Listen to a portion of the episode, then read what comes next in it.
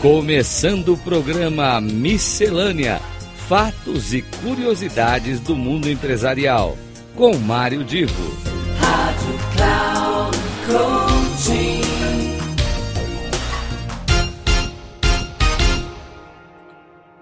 Começamos agora mais um Miscelânea e hoje o tema é algo que acho que já pegou todo mundo alguma vez na vida ou mais de uma vez na vida, que é a procrastinação. Sabe o que é isso? É quando você tem aquela tarefa para fazer e deixa para amanhã, deixa para depois e vai levando no limite do tempo porque de alguma maneira aquilo te incomoda, te atrapalha, ou você não está com aquela motivação para atacar a tarefa e joga para frente. Então, essa procrastinação, alguma vez já pegou uh, a pessoa, eu acho que não há quem, alguma vez na vida, não tenha passado pelo problema. E esse tema, ele está muito presente na publicação Harvard Business Review, do bimestre de maio, junho de 2022, e eu achei tão, tão atual que eu quis trazer aqui para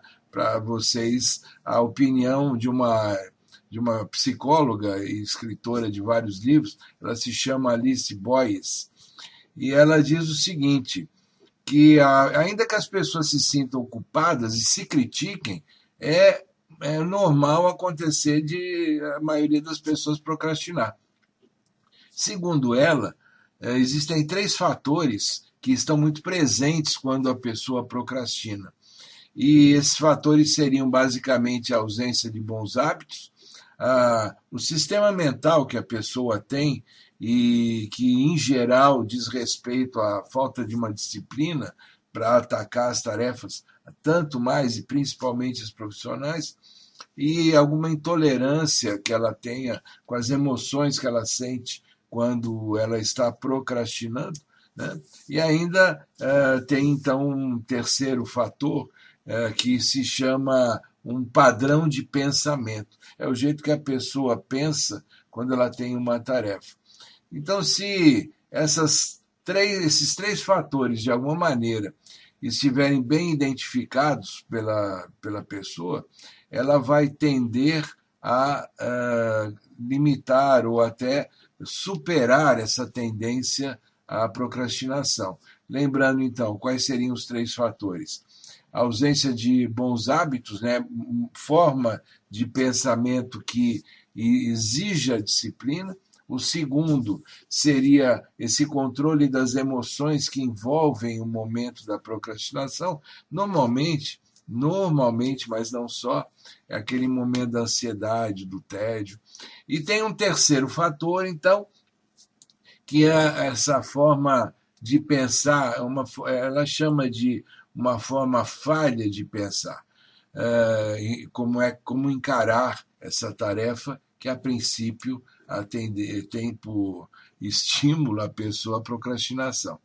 Resumidamente, então, como é que eu trabalho melhor os meus hábitos e crio uma disciplina? Obviamente, com uma organização dessas tarefas com agenda, com disciplina, com um olhar bastante racional sobre como eu tenho que desenvolver aquela tarefa.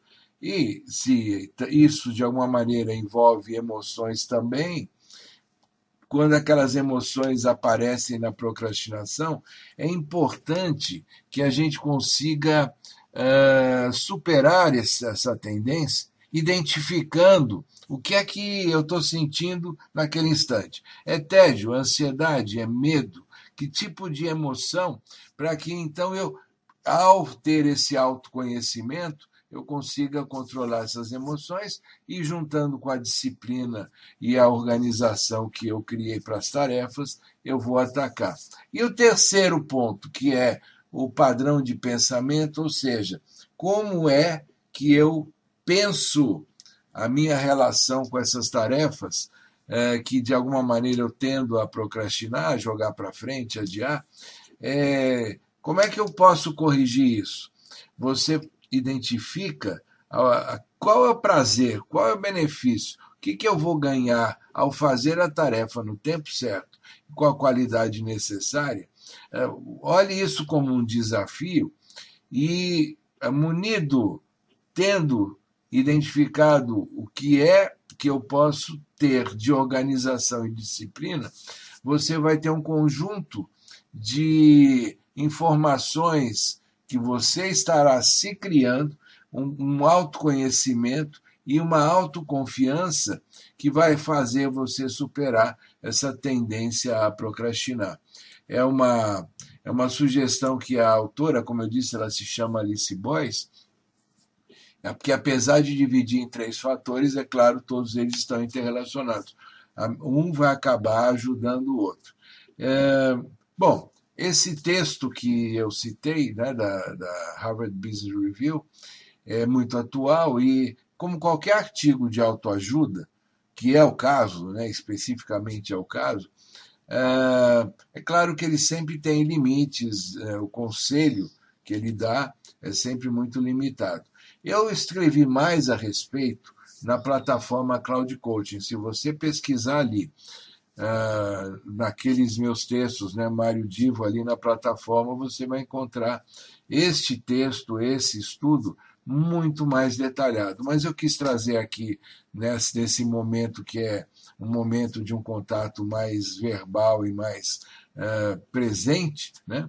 que seja você um coach, um conselheiro, um consultor, você, ao mesmo tempo que você atende certamente alguns clientes e que tendem a procrastinar algumas das tarefas combinadas né, para para que se atinjam as metas de alguns processos, algumas intervenções em andamento, ao mesmo tempo, você também, como um profissional, certamente em alguma, em alguma situação acabou tendo essa tendência a procrastinar.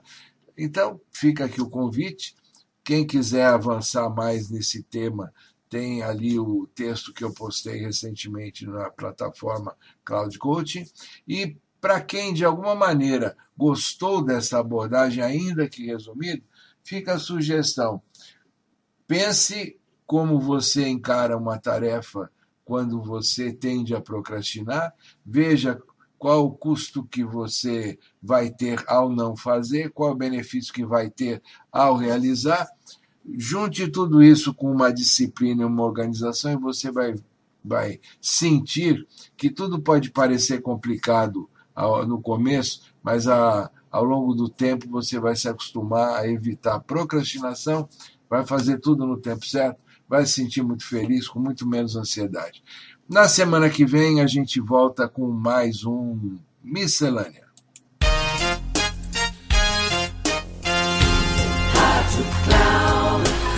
Chegamos ao final do programa Miscelânea: Fatos e curiosidades do mundo empresarial, com Mário Divo. Rádio Cloud Coaching.